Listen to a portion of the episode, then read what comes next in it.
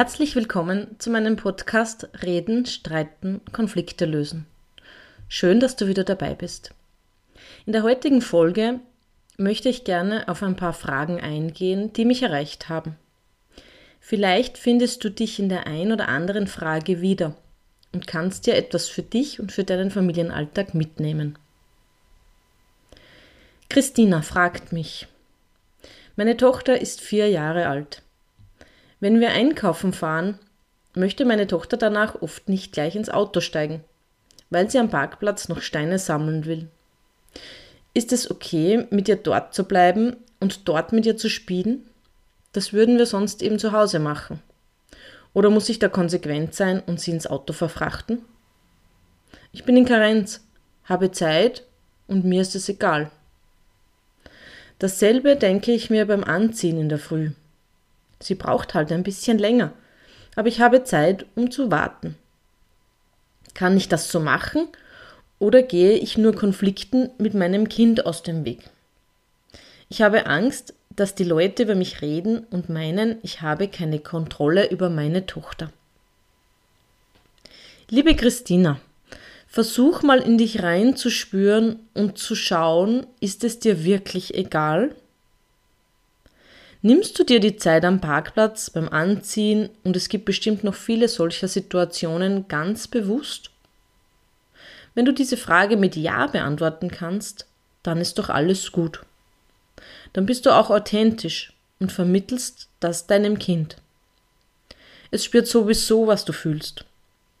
Wenn du es in solchen Momenten drängen würdest, nur weil vielleicht eine Gesellschaft das erwartet, dann würdest du zu 100 Prozent auf Widerstand stoßen, eben weil es deine Haltung spürt.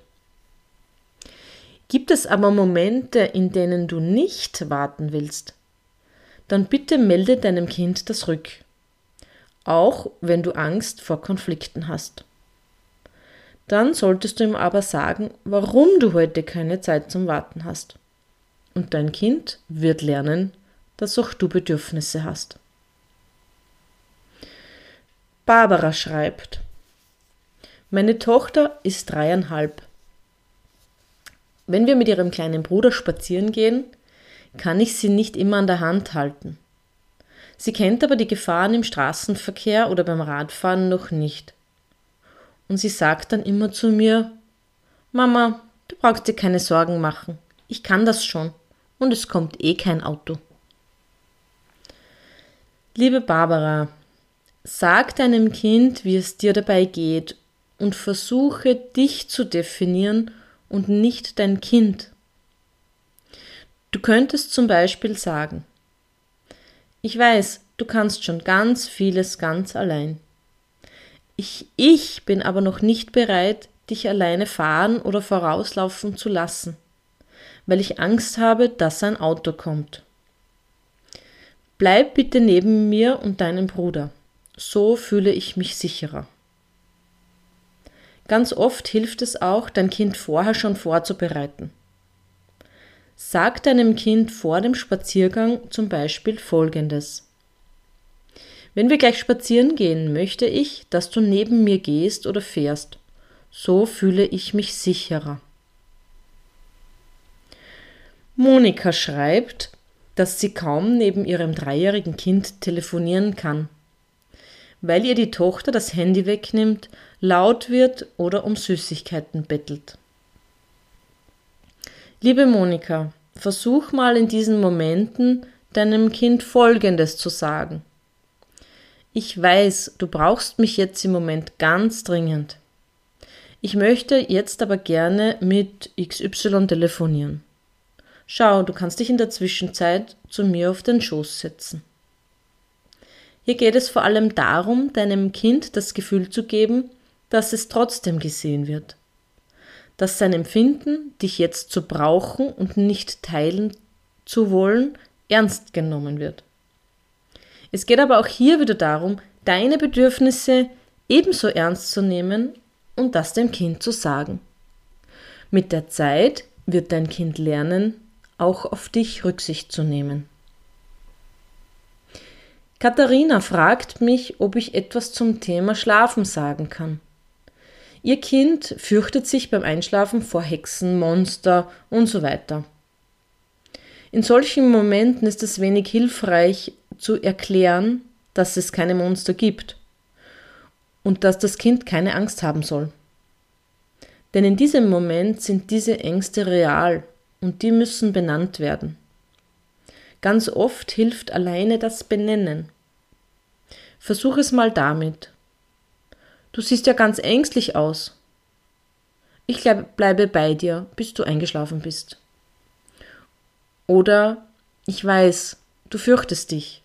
Was brauchst du, um dich sicherer zu fühlen? Diese Technik nennt sich aktives Zuhören. Und dabei geht es nicht darum, sofort eine Lösung für das Problem des Kindes zu finden. Stell dir vor, dein Kind spürt Angst, weiß aber nicht, dass es Angst ist. Es spürt einfach, dass da in der Brust oder im Bauch etwas ist, das sich unangenehm anfühlt. Deine Aufgabe ist es jetzt, das zu benennen. Dann muss es nämlich nicht mehr da drin im kleinen Körper bleiben, sondern dann kann es raus. Und ganz, ganz oft reicht das schon, um das Kind zu beruhigen. Zu diesem Thema wird es später eine ganze Episode geben, weil es eine so schöne und hilfreiche Technik ist. Ich hoffe, ich konnte dir mit dieser Fragerunde ein wenig weiterhelfen. Schreib mir gerne, wenn du Anregungen dazu hast oder auch, wie es dir beim Ausprobieren ergangen ist. Hast du selbst eine Situation aus deinem Familienalltag, über die ich hier im Podcast sprechen soll? Schreib mir auch das gerne. Die Kontaktdaten findest du wie immer in den Show Notes.